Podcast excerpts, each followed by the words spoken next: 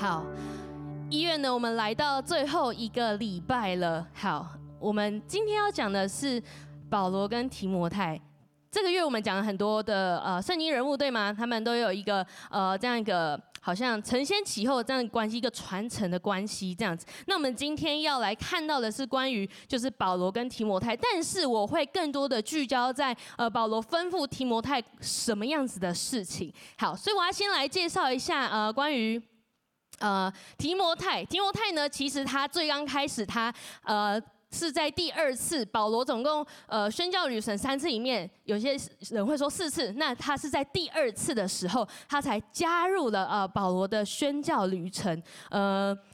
这边我读给大家听，就是在使徒行传十六章是第一次提摩太出场的时候，当保罗来到一个地方叫特庇，呃，又到路斯德，在那里有一个门徒名叫提摩太，是信主之犹太妇人的儿子，他父亲却是希腊人。路斯德和以哥以哥念的弟兄都称赞他，保罗要带他同去。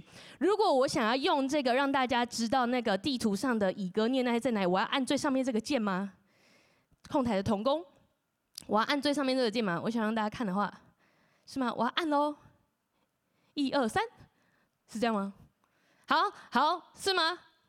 没有任何事情，哈哈，好，没关系。就是呢，呃，大家如果可以看到的话，就是呃，再试一次哦。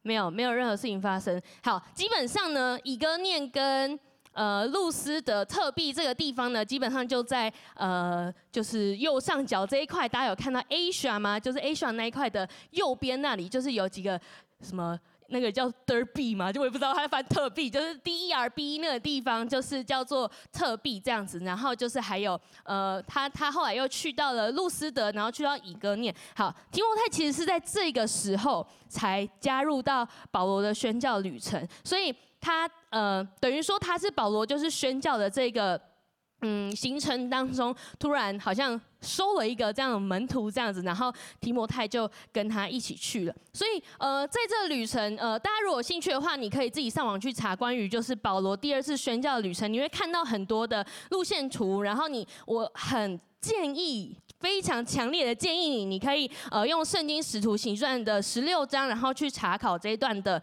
呃这一段的路线，这样子。其实在，呃提摩太跟随保罗加入这个旅程之后呢，很特别的是，他们本来要到那个亚洲的右上方那里，那叫做必推尼，所以那个时候保罗本来要去到必推尼那个地方继续传福音，但是如果你看圣经的话，你会知道圣灵不许他去到那里，所以他就呃呃往西去到了。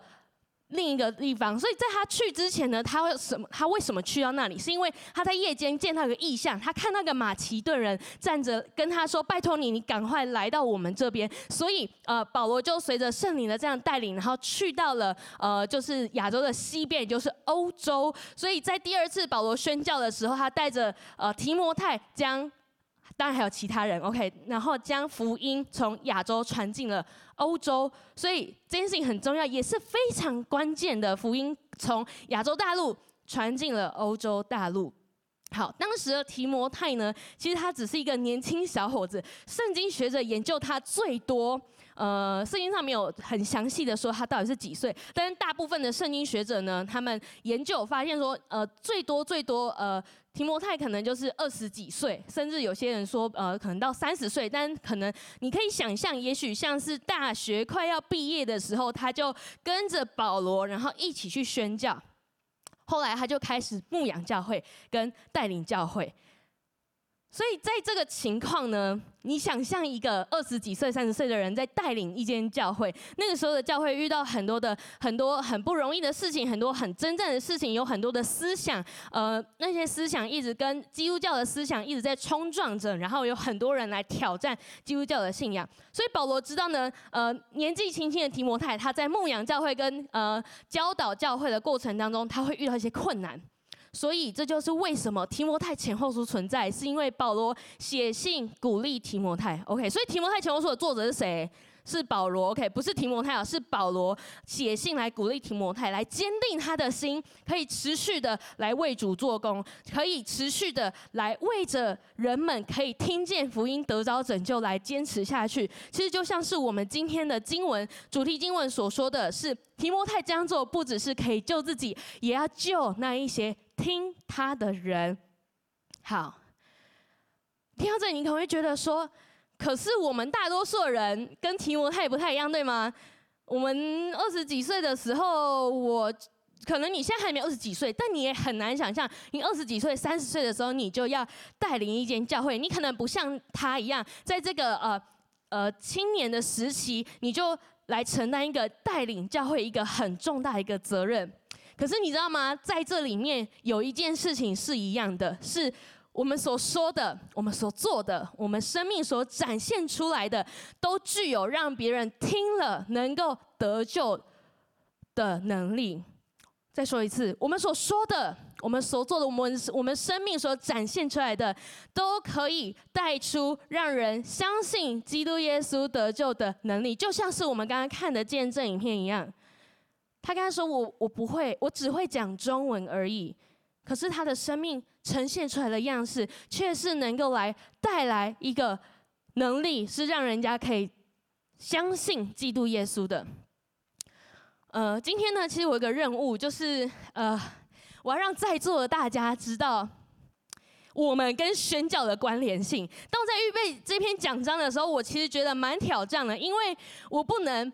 把宣教讲的好像都好辛苦哦，吃好多苦哦，好可怜哦，流好多汗，晒伤、中暑什么，然后或者是我不能让你们觉得哇，宣教好恐怖哦，我不要去宣教了。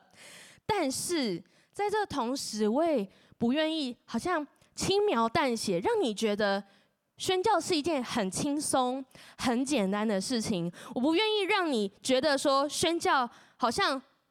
就是一件非常容易的事情，我不希望你把拥有这份信仰当成理所当然。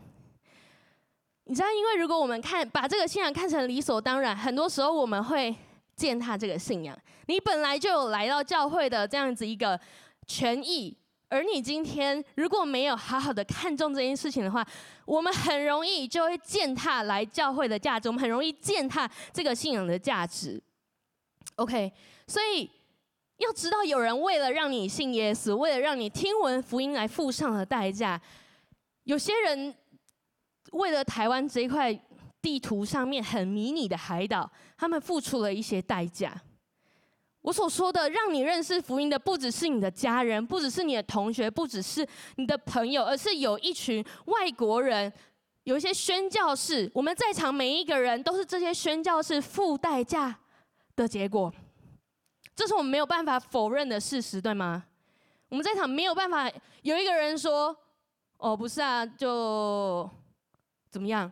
是的，这这为什么台湾会有基督教在这里面？是是真的是有人为这一块海岛付上代价。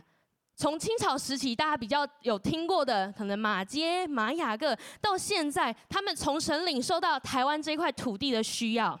然后他们接受教会的差派，他们坐船晃晃晃晃到这里来，然后在这里有很多的建设。基督教在台湾到今天才有这一百五十多年的历史，所以我们每一个人都是这些宣教士付代价所结出福音的果子。你知道，他们不是短期来台湾看看呢，他们不是这样啊看一下 Formosa，然后就结束就就回去，不，他们他们。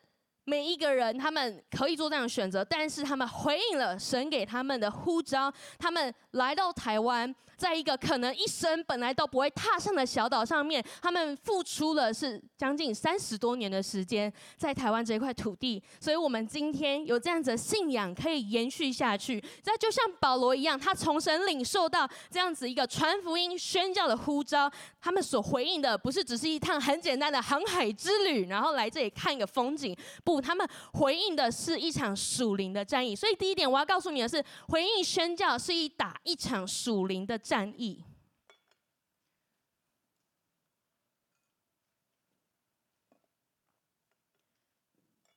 这是为什么我说我今天不想让你觉得很困难，但我也不想让你觉得太过轻松的原因，因为你要知道，我们回应宣教是打一场属灵的战役。你平常打游戏可能已经打得很开心，打得非常的刺激。打告诉你，当你愿意回应宣教，当你愿意开始传福音的时候，你向人分享耶稣在你生命当中的工作，你向人来传讲福音的时候，来做见证的时候，为人祷告的时候，你就是在打打一场属灵的战役。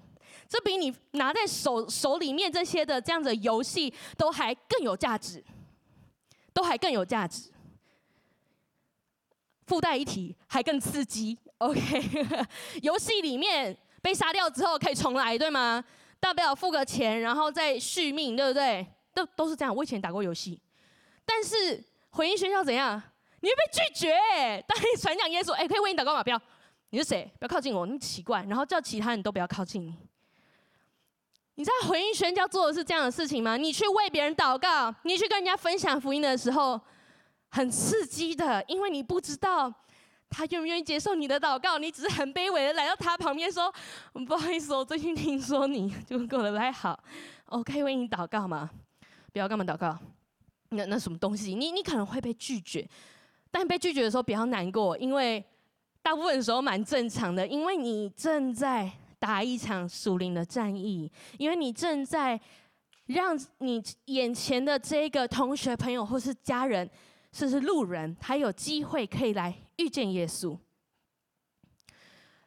那保罗为什么特别写信给提摩太？就像我刚才所说的，他勉励他，勉励提摩太，教导提摩太。你知道他在圣经里面，保罗跟提摩太的关系就像是父亲跟儿子一样。一方面，因为保罗知道他所爱的提摩太，他正在打一场又一场的属灵的战役，他将从神领受到的这些策略跟智慧写信教导他。这些书信，他不只是好像哦一个属灵父亲给一个啊、呃、属灵后裔的一个家书，在我看来，这更像是一封又一封属灵的军事文件。是要让提摩太知道，要在当时候的情况，怎么继续的坚持，怎么继续的来为主做工，怎么继续的奔跑，持守在神的道路上面。呃，提摩太前书这段经，我们一起来读，请。你要以宣读、劝勉、教导为念，只等到我来。你不要轻忽所得的恩赐，就是从前借着预言，在众长老按手的时候赐给你的这些事，你要殷勤去做，并要在此专心，使众人看出你的长进来。各位年轻人们，请你不要轻看你每个礼拜坐在这里的影响力，请你不要轻看每一次你准时来到聚会当中，向神献上敬拜跟赞美，请你不要轻看你每一次向神发出的呐喊，请你不要轻看每一句你所发出的赞美，因为那个都带着是属灵的影响力。不要轻看每一次有人邀请你把神的话语读出来，因为这是要让我们的心可以可以听见。让我们的心可以听见这些真理，让我们的心可以、可以、可以被神来转化。保罗是这样勉励提摩太，他说：“你要以宣读、劝勉、教导为念。”很多时候，你可能不知道你为什么要读圣经。你现在知道你为什么要读圣经的，举手。好，前方那没有人举手。好，有谢谢有人有人举手。可能很多人在这个年纪，你不知道你为什么要读圣经，你不知道为什么台上的讲员就是又来了，要哦好长的经文哦，十三到十五节，总共有三节啊，好长，要要读好久。你不知道为什么一定要让你念出周报上、荧幕上都有的经文，为什么要念出来？像我刚刚说的，这些念的是要让你的心可以听到，让你的心可以听到。我听过一句很有很有趣的，最近听过一句很有趣的一句话是：你的心虽然，你的脑袋虽然知道真理，但是你的心不一定知道，因为从脑袋到心脏其实是最远的距离，其实是最远的距离。当你脑袋明白之后，你的心愿不愿意跟随着这样子的真理来行出合乎真理的事情，来弃绝那一些不是这一句真理所说的事情。那是很困难，那也是很挑战，但却是我们每一天我们都在经历的事情。我们每一天每一个基督徒都在克服的一个这样子的状况，因为我们的生命就是要持续的成圣，不是吗？如果你的生命不是要持持续成圣的话，为什么你今天要选择坐在这里？你选择坐在这里，一定是因为坐在这里有这里以外我没有办法得到的东西，这里以外我没有办法听到的那些话语，这里以外。没有办法带给我的转化，而那些是从哪里来？不是从人跟人的关系来，不是从当然人跟人的关系很重要，OK。但是最重要的是，是你跟神的关系，是从你跟神的关系而来，是从你明不明白神的话语而来的。所以不要轻忽这件事情。所以我想，我们大家都有默契，对吧？等一下呢，我们今天念经文的时候，你们都要念得很大声，让你的心听到，不是让我听到，让你的心听到，不止让你的脑袋知道，让你的心接收到了，并且你的心愿意遵行。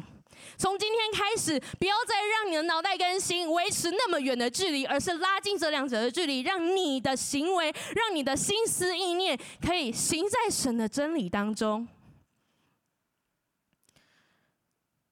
当我们的心愿意转化的时候，我们的心才可以谦卑下来，才可以在神面前谦卑下来，来检视你自己的状态，来检视你生命的季节，来检视你生命当中那些破碎，因为神要在这上面来恢复你，神要在这里面来让你明白，当你让他掌权的时候，当你愿意。让你的心顺服神的时候，他要更多掌权在你的里面，他要让你的心也可以有好的分辨能力，以至于当你持续的在一些重复的处境、重复的困难、重同样的跌倒上面，接下来会不再一样，因为你的心已经听到了神的话，因为你的心愿意做出一个改变，你的心愿意被神来转化。所以，我也想要鼓励大家，请你不要轻看神，啊，为你所预备的环境。也就是说，你现在所拥有的身份，你是个学生，就请你好好的认真的读书。我现在也在受继继续进修，我现在是学生。我也在我的课业上面做了很多的准备，我也很努力的准时到校，不请假，不为自己找借口，不逃避责任。我是人家的孩子，我就勇敢的来，呃，负责在我的家里面，可以来看看神要怎么带领我的家庭，更多的经历他。在我们的家庭当中，我要扮演怎么样的角色，使我的家人，我们都可以更爱彼此。我们可以在我们的家里面高举神的名，而不是高举我们的情绪。如果你是在班级或社团的干部，你也有你的责任。你需要公平，你需要公正，你需要，你需要为你所说的话，为你答应这样子一个职位，不管是不是你自愿的，不管是不是你自愿的，为你所拥有的这样子的职位来负起责任。有些你在教会里面开始服侍的一样，这也是神锻炼你一个很好的环境。在教会的服事当中，也许有一些新的挑战，也许有你从来没有遇过的事情，但是好不好？谦卑在神的面前，然后像上个礼拜所讲的，你在教会是有领袖的，你有遮盖，你可以来来来向你的领袖询问，你可以怎么做？但这些都要先从谦卑开始，这些都要从我们自己愿意谦卑自己的心，在神面前开始。所以这些环境是神来塑造我们的品格，是帮助我们的恩赐可以被发展起来的环境。神要充分的预备我们，让我们真的是可以跟他一起去来释放那一些受黑暗的势力辖制的地方。神要带领我们塑造的品格，以至于我们可以跟他一起夺回仇敌掳掠的那一些土地。这些地方，这些黑暗权势的辖制，代表的是什么？提摩太后书三章一到五节，我们一起读，请你该知道。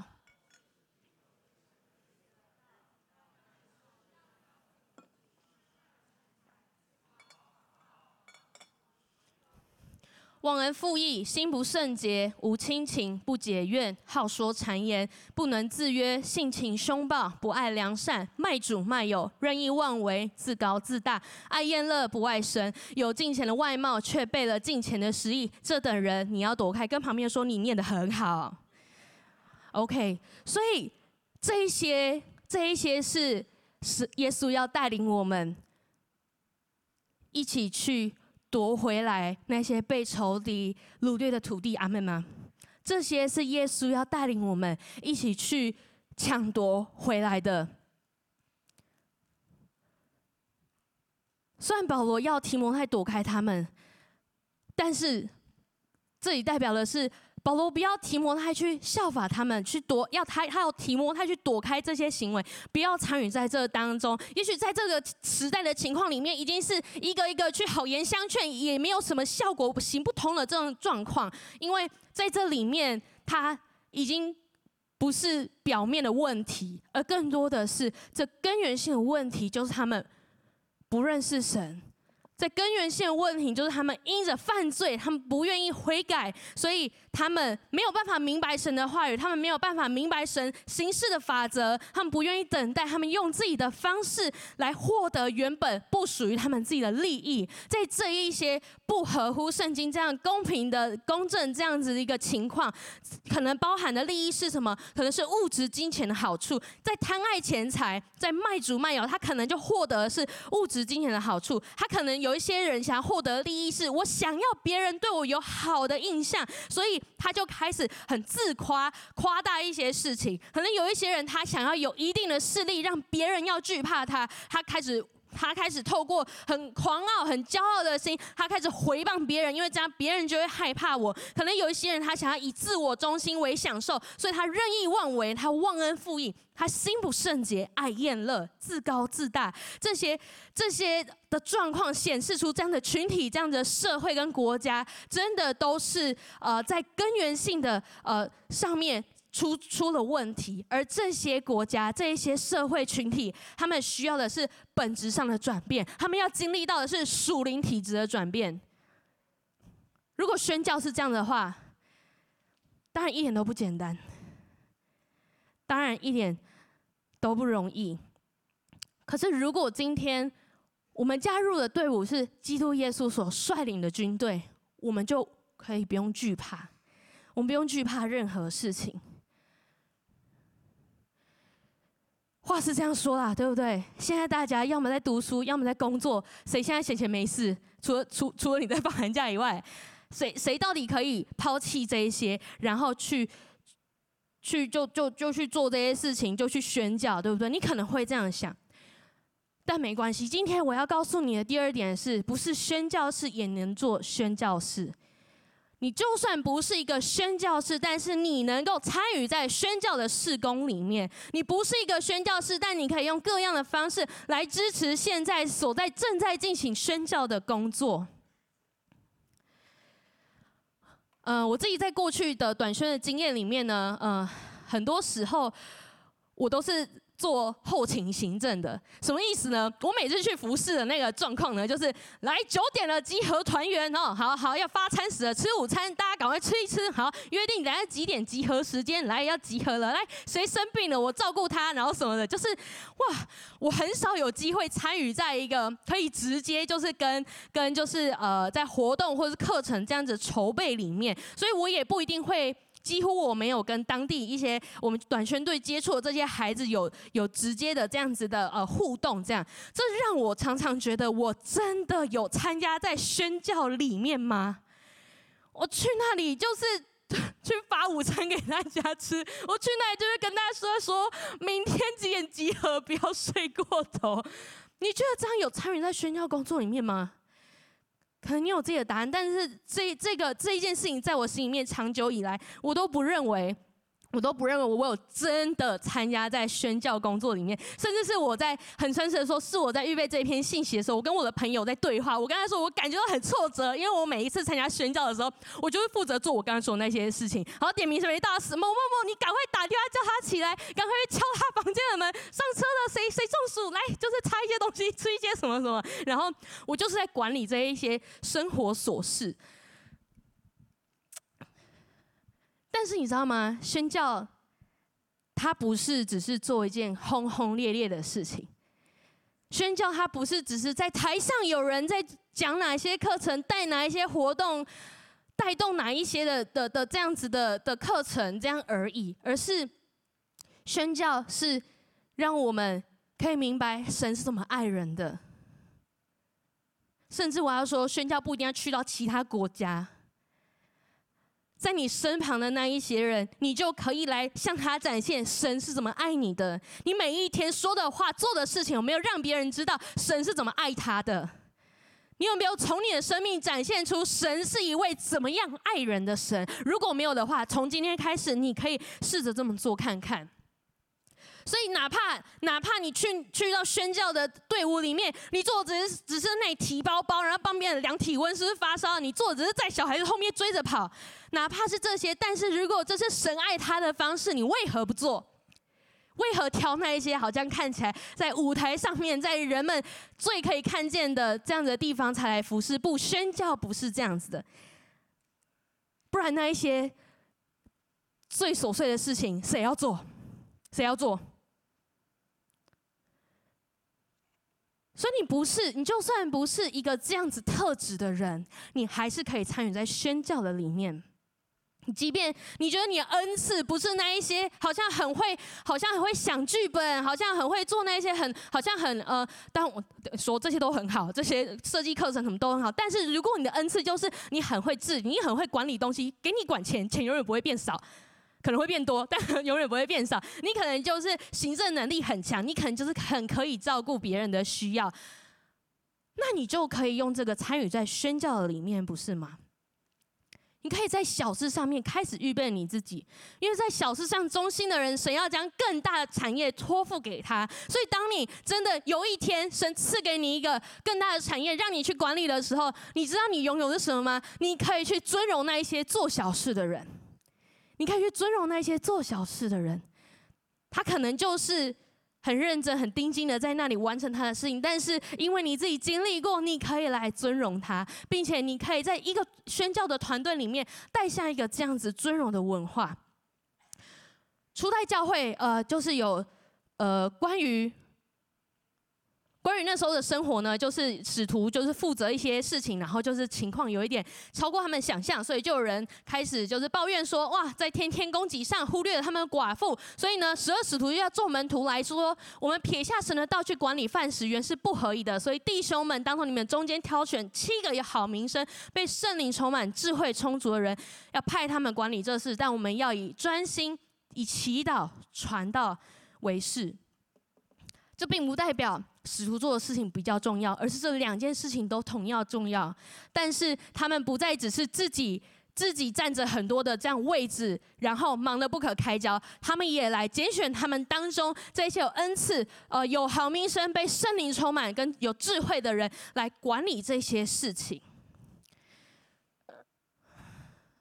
所以在这段经文，我想邀大家一起念，请。我凭上帝赐给我的恩典劝告各位，不要自视过高，要照着上帝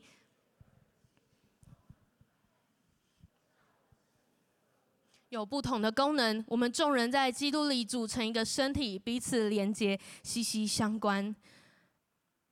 所以，不论你的恩赐是什么，不论你现在你你常常在练习的。能力是什么？你都不要小看，因为神有一天要使用你，参与在一个宣教的团队当中，参与在一个传福音的团队当中来使用你。这个教会的意向我不会，我现在没有要你念，但是我想这个这个月我们非常的熟悉，对吗？教会意向对你而言代表什么？八行字。哦，交易项都有哦，八行字。交易项哦，就是我永远没有办法想象的状况，因为不就是没有办法达到才要叫意向吗？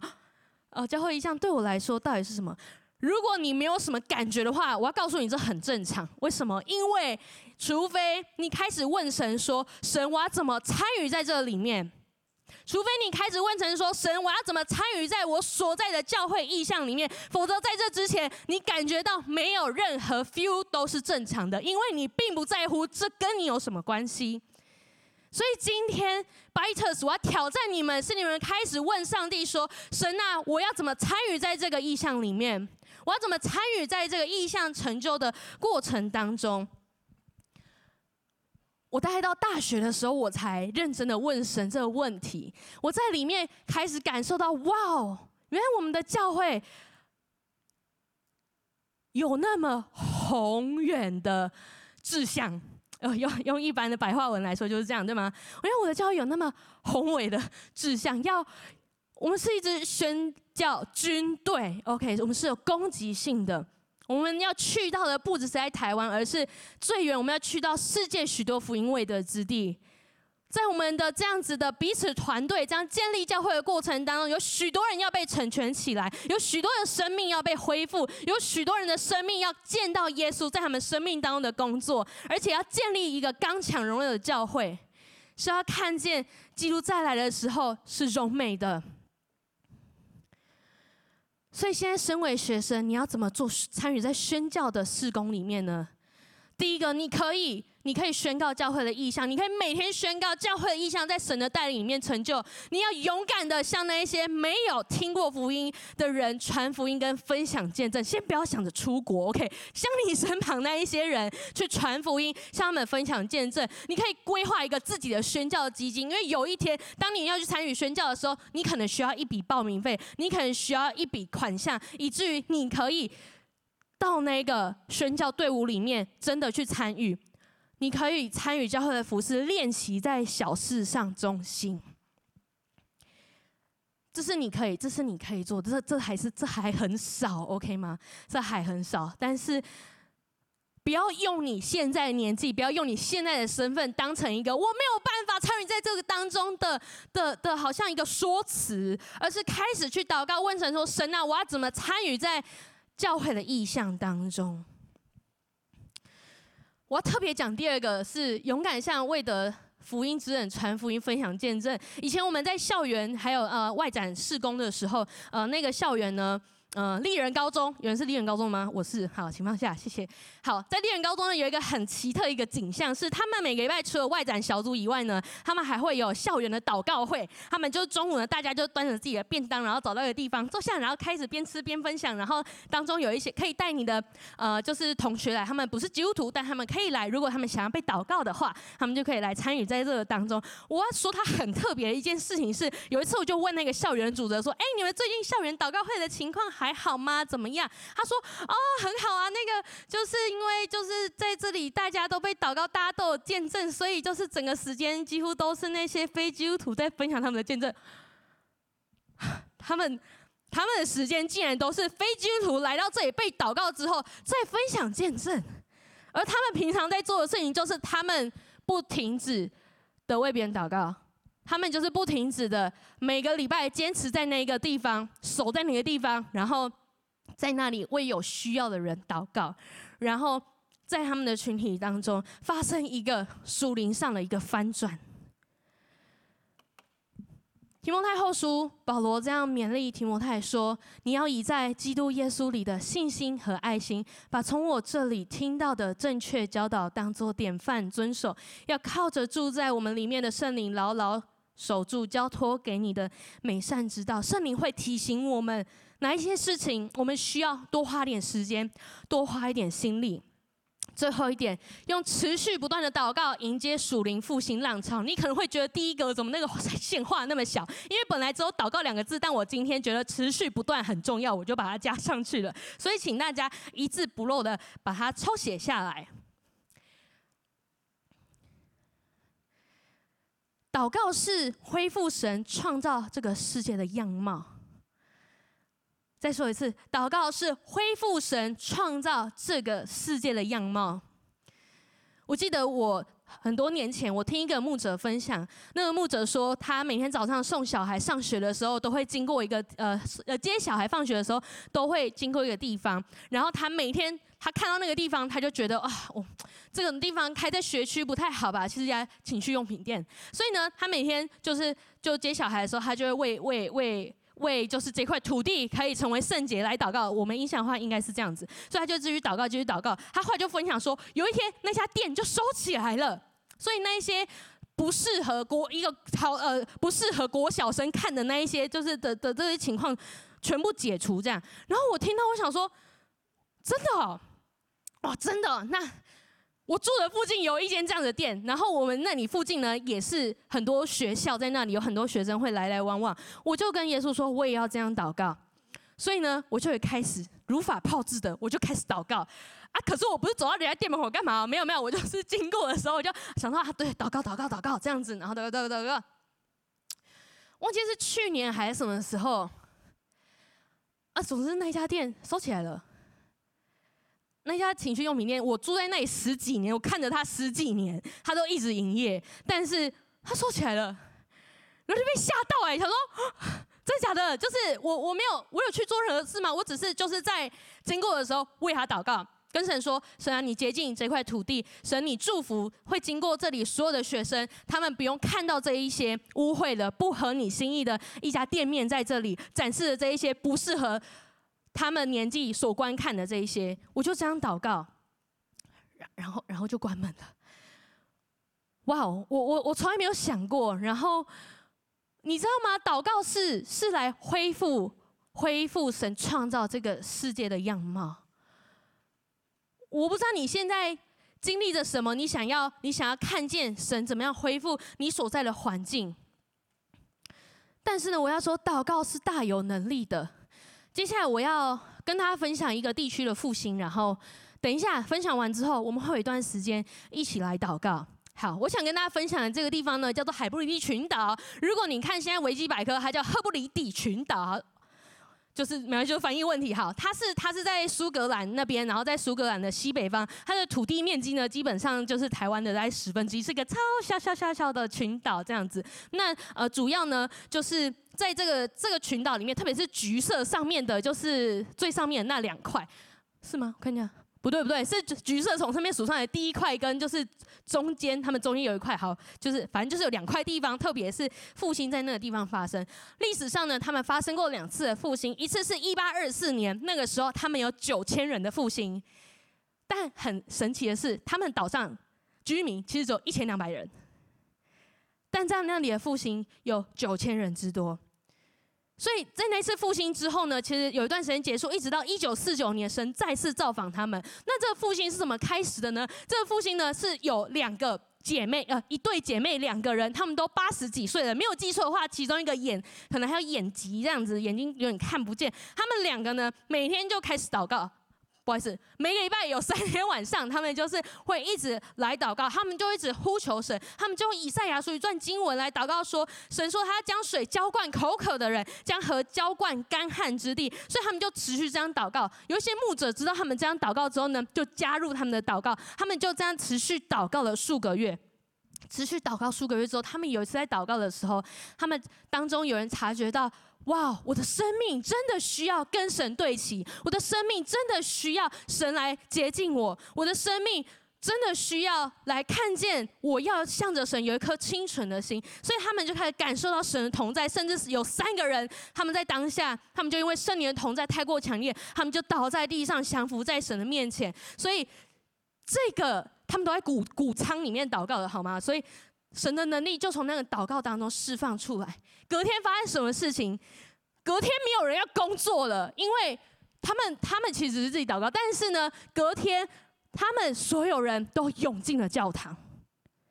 他们所有人都涌进了教堂，那个空间都被挤满了。所以，即便聚会结束之后，他们还是不愿意离去，有点像我们。但是他们不是，他们的理由是因为他们因为罪非常痛悔，他们因为自己身上这些不洁净，觉得非常的难过，所以他们想要继续留在教会里面，来求神来洁净他们，来求神来恢复他们，求神的救赎在他们的身上继续的来帮助他们。所以。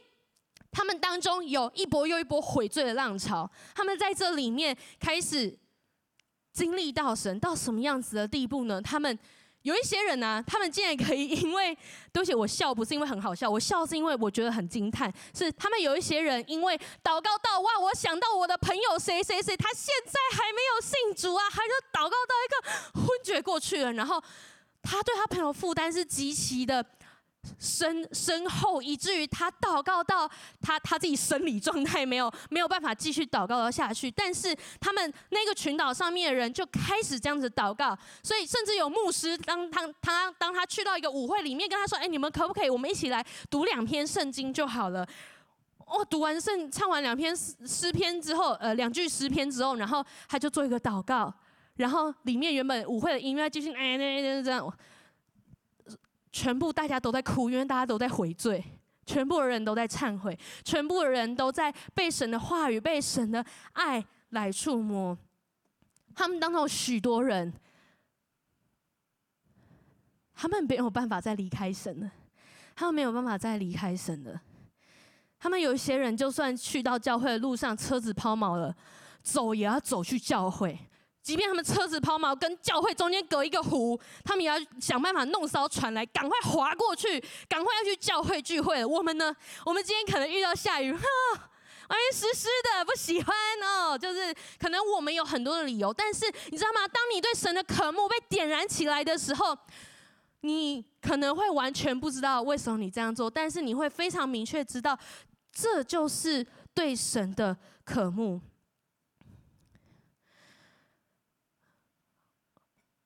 我不是在说我们等一下就会发生这样的事情，但是我要让你知道的是，当你祷告的时候，当你持续不断的祷告的时候，神的复兴是要发生在我们当中的。你知道，来到我们教会的一些外国的牧者，我记得 Rich 高牧师、贝克博士，他们都曾经说过，台湾在接下来华人复兴的浪潮当中扮演非常重要的角色，所以我们要起来祷告，所以我们要起来祷告，因为神要使用台湾在这复兴的时刻。知道吗？不要缺席，不要缺席在这个这个复兴的浪潮当中。周报上面还有几段经文，你们可以自己，你们可以自己看。但是我要说的是，就像是今天前面刚好，不管是知行宇熙也好，他们所带领的，我们都讲到关于领受圣灵，圣灵要对我们生命说话，圣灵要对我们吹气。OK，你知道吗？我相信这就是今天圣灵的工作。所以，等一下，我们要一起第六遍经，我们一起来祷告。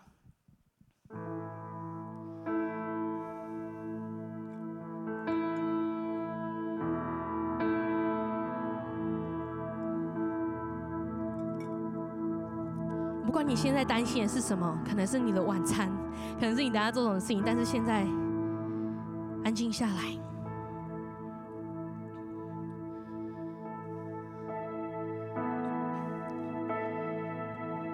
如果你觉得你已经安静下来的话，请你从座位上面站立起来，让我知道你预备好了。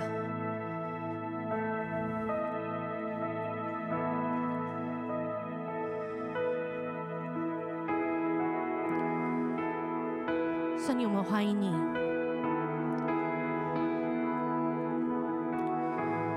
圣灵，帮助我们安静下来。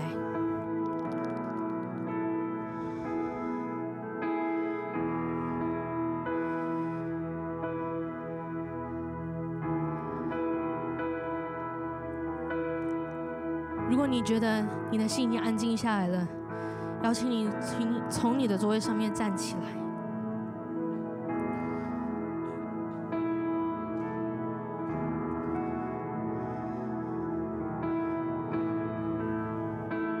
我不知道今天当你在听这一篇信息的时候，你的心情怎么样？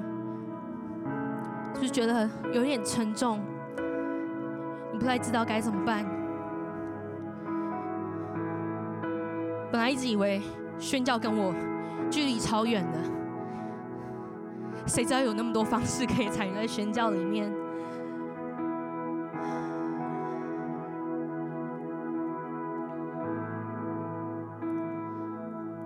所以今天是一个时刻，我们要来祷告，就像我们刚才说的，我们要用持续的祷告来迎接复兴的浪潮。我们今天所说的，即便我们现在只是个学生，你可能现在在职场里面，你不是一个宣教士，但是你愿意参与在宣教的工作里面，因为你愿意一起加入这个属灵的军队里面，我们一起打团体仗的。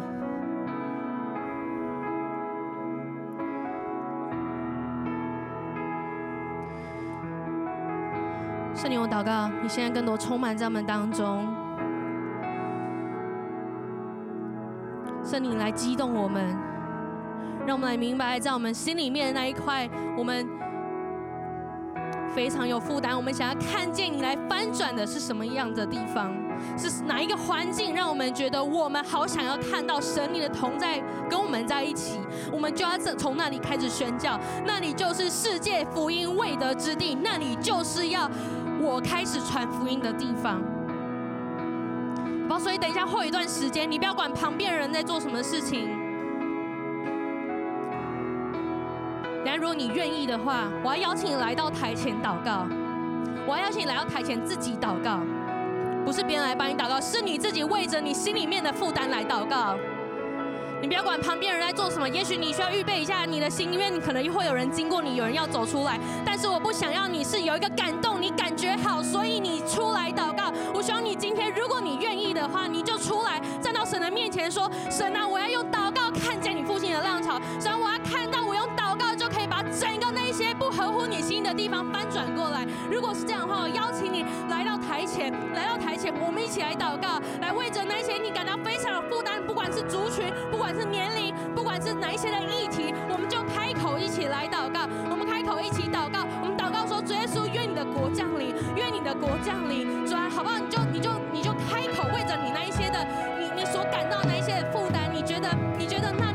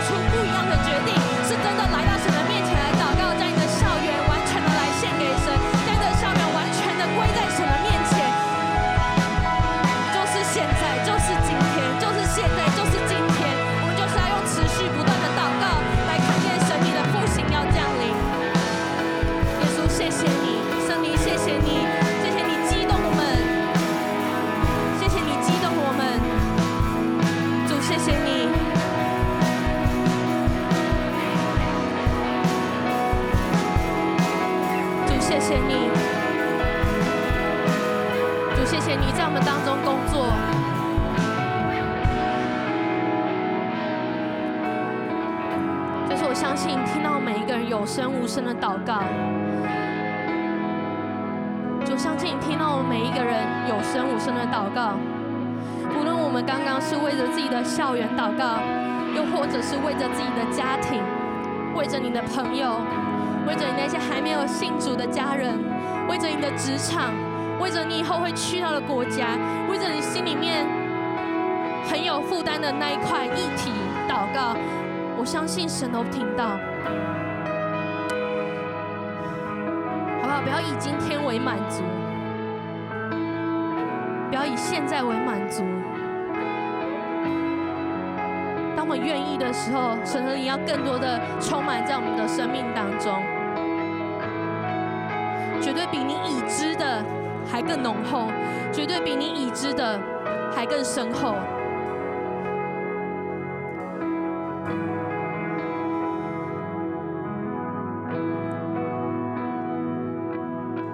是的，我们要说，我们不再只是停留在现在而已。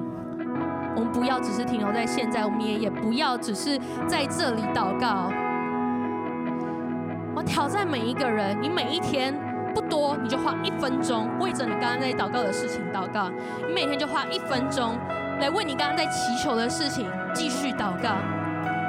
我相信会有很不一样的事情发生。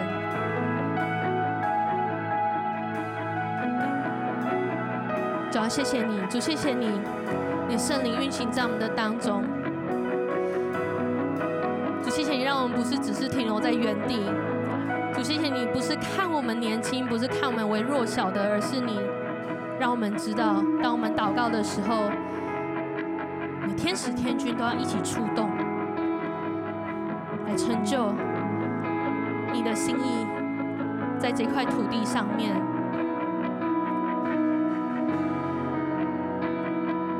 谢谢你，可以继续留在你现在所在的位置上面。等一下，我们也要继续来。做一个祷告，是我们再次来跟神立约，特别特别，你还没有认识这位耶稣的，而让你知道，当我们今天可以在这里诉说的这样救恩，都是因为他为我们的罪死在十字架上，并且三天后复活，在他有永活的确据。所以等一下我们要一起来做这个祷告。如果你愿意的话，我邀请你一句一句的跟我一起祷告说：“亲爱的主耶稣，我邀请你来到我的心中，求你赦免我的罪。”饶恕我一切的过犯，洁净我的生命，做我生命的主，引导我前方的脚步，带领我看见，当我祷告的时候，你的复兴就来到；当我祷告的时候，我就更深经历到你的同在。因为主，我们不满足于现在，我们要继续追求你，直到世界的末了。谢谢耶稣，听我们的祷告，祷告是奉耶稣基督得胜的名，阿门。